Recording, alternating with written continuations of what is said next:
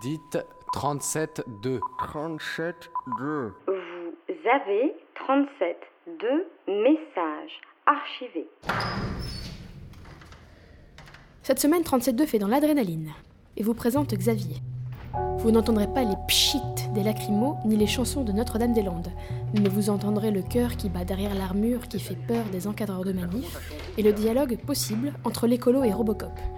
Vous entendrez la question Jusqu'à quand obéir Ressortez vos manuels de philo, vous avez 5 heures.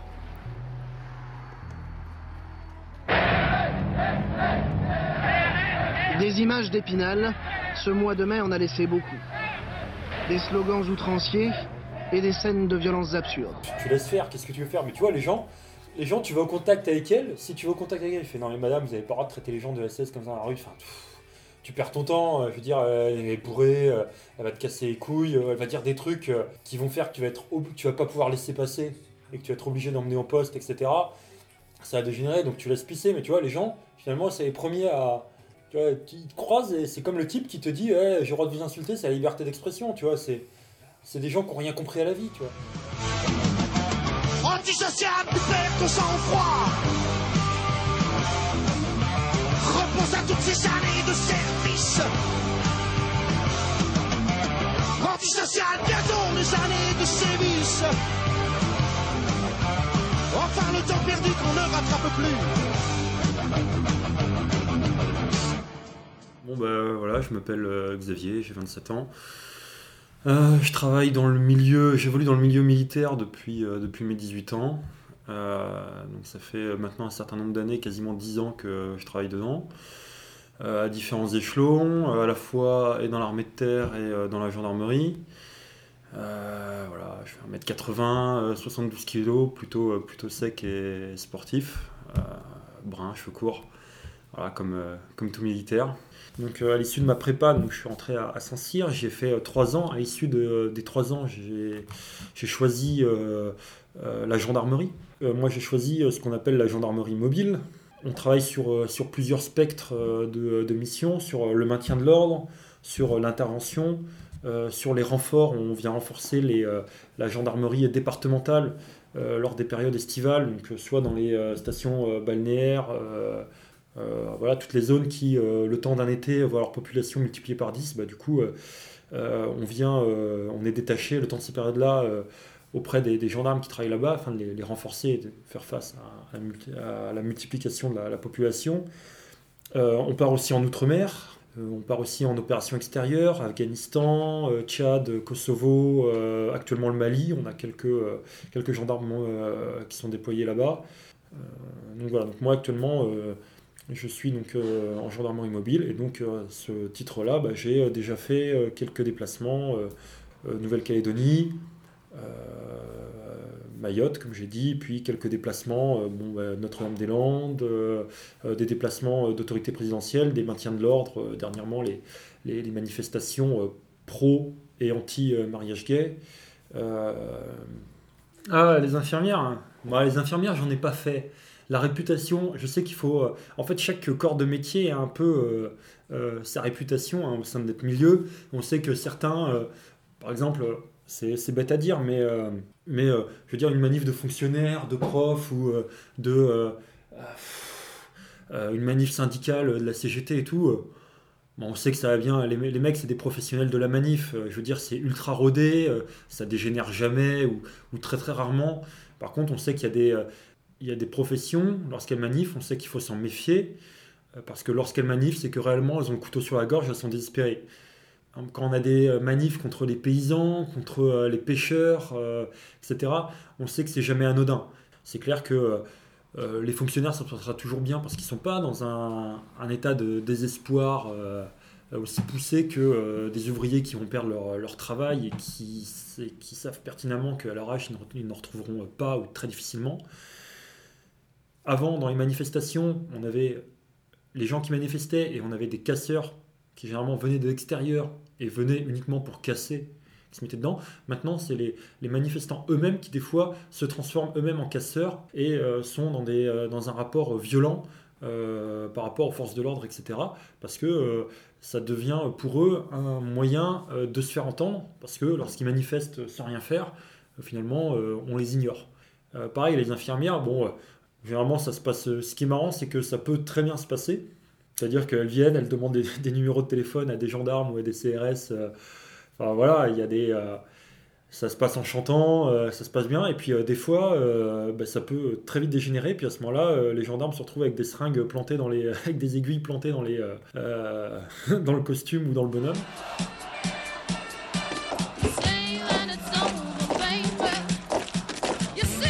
On peut-être rentrer, hein, ça peut devenir dangereux.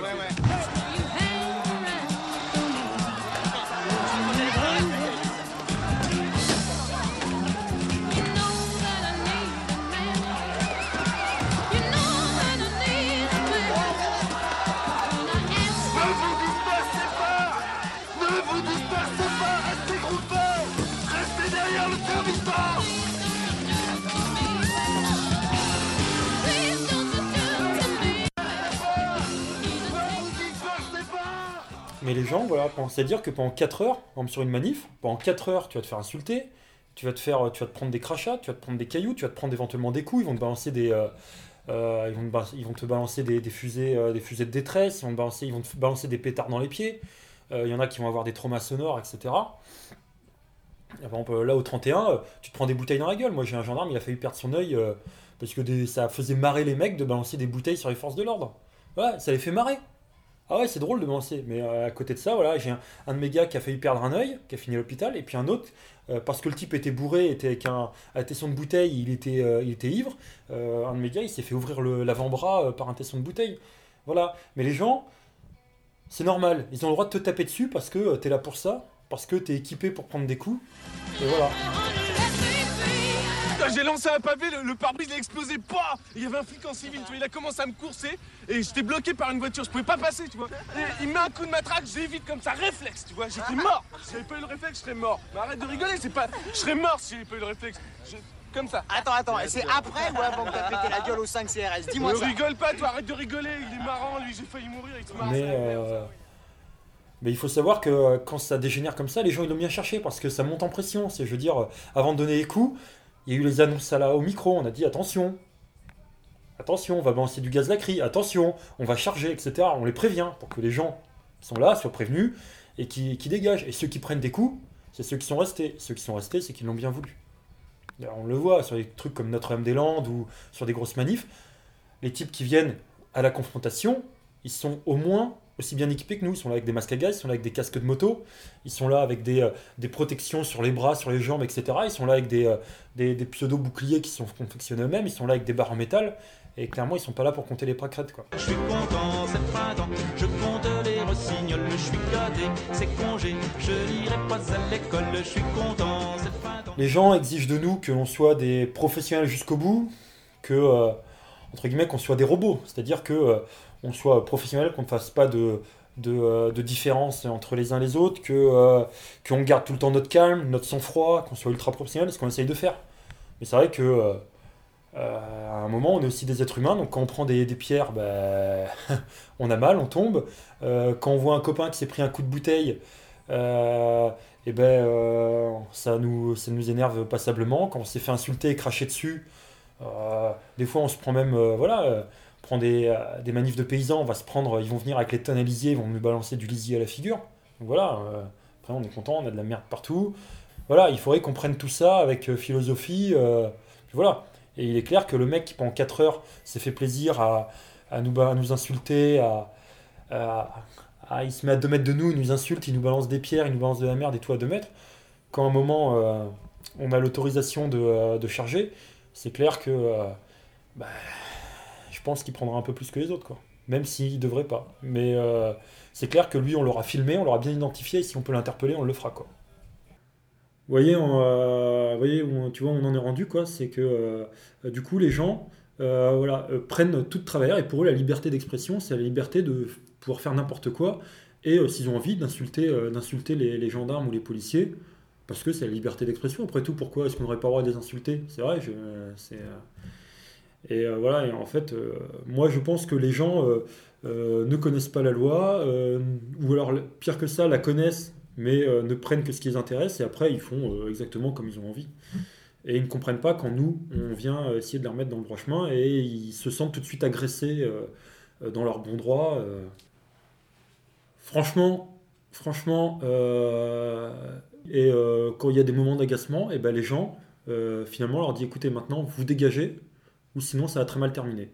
Et effectivement, après, les gens doivent partir en disant c'est vraiment des gros connards. Ouais, bah justement, t'as t'as écouté c'est Métilis, qu'après tu dis que c'est Métilis, c'est Métilis, hein Sans blague Merde Et donc euh, voilà, Notre-Dame-des-Landes, moi j'ai pu, euh, j'ai quand même pu discuter euh, parce que j'ai pas été forcément mis au contact des plus, des manifestants les plus virulents là-bas, parce que bon, c'est, il y a de tout, donc on trouve du black bloc très violent jusqu'à l'écolo non violent, végétarien, qui va se mettre dans les arbres et, euh, et qui, lorsqu'on, euh, lorsqu'on arrive, euh, en fait, euh, bon, il, hurle ses convictions euh, en chanson, euh, ce qu'on veut.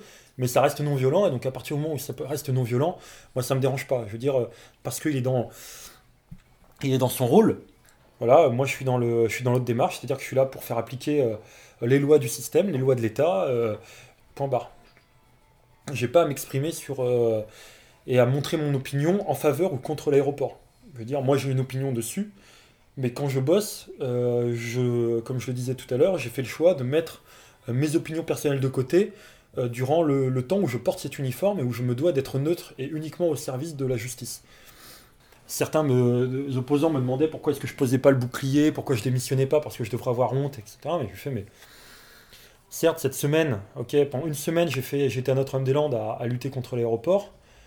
Euh, est-ce que, parce que pendant une semaine je fais ça, je vais tout remettre en cause et, tout quitter, alors que euh, euh, la semaine d'avant, je suis allé arrêter des mecs qui faisaient du trafic d'êtres humains ou des mecs qui, faisaient du, trafic de drogue, etc.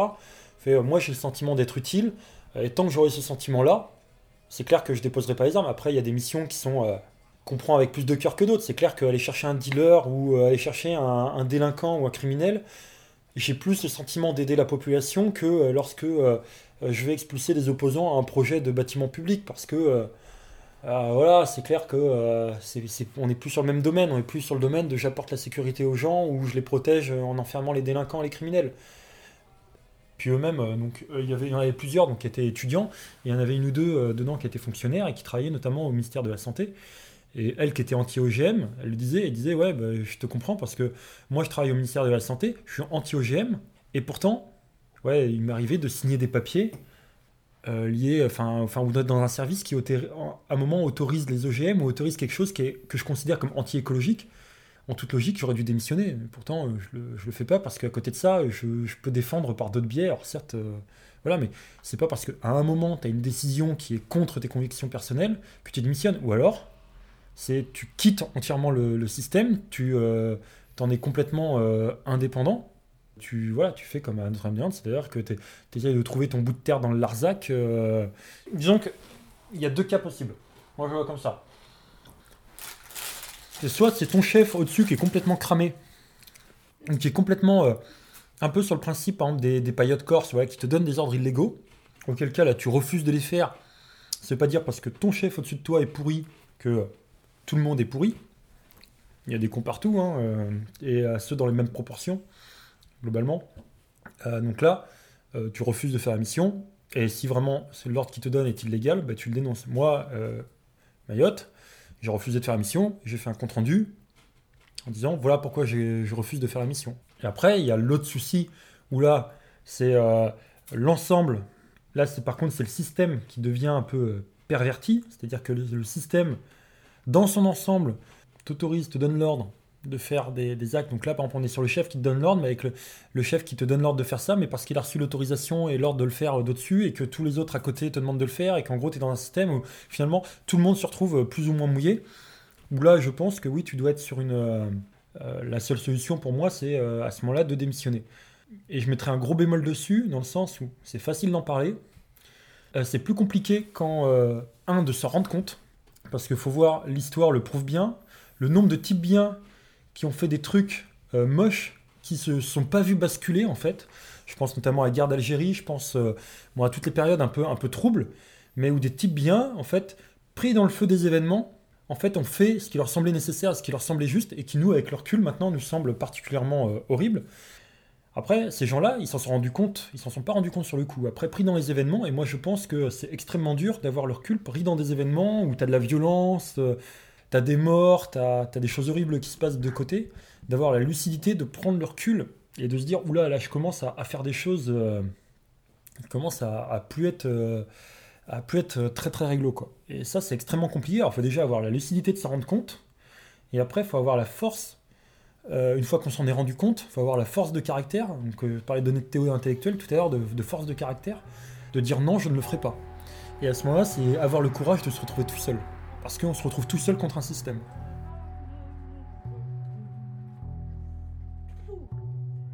Vous venez d'entendre 37.2, un sujet réalisé par Fanny et Auréane. Pour réécouter, rendez-vous sur radiocampusparis.org et sur les réseaux sociaux.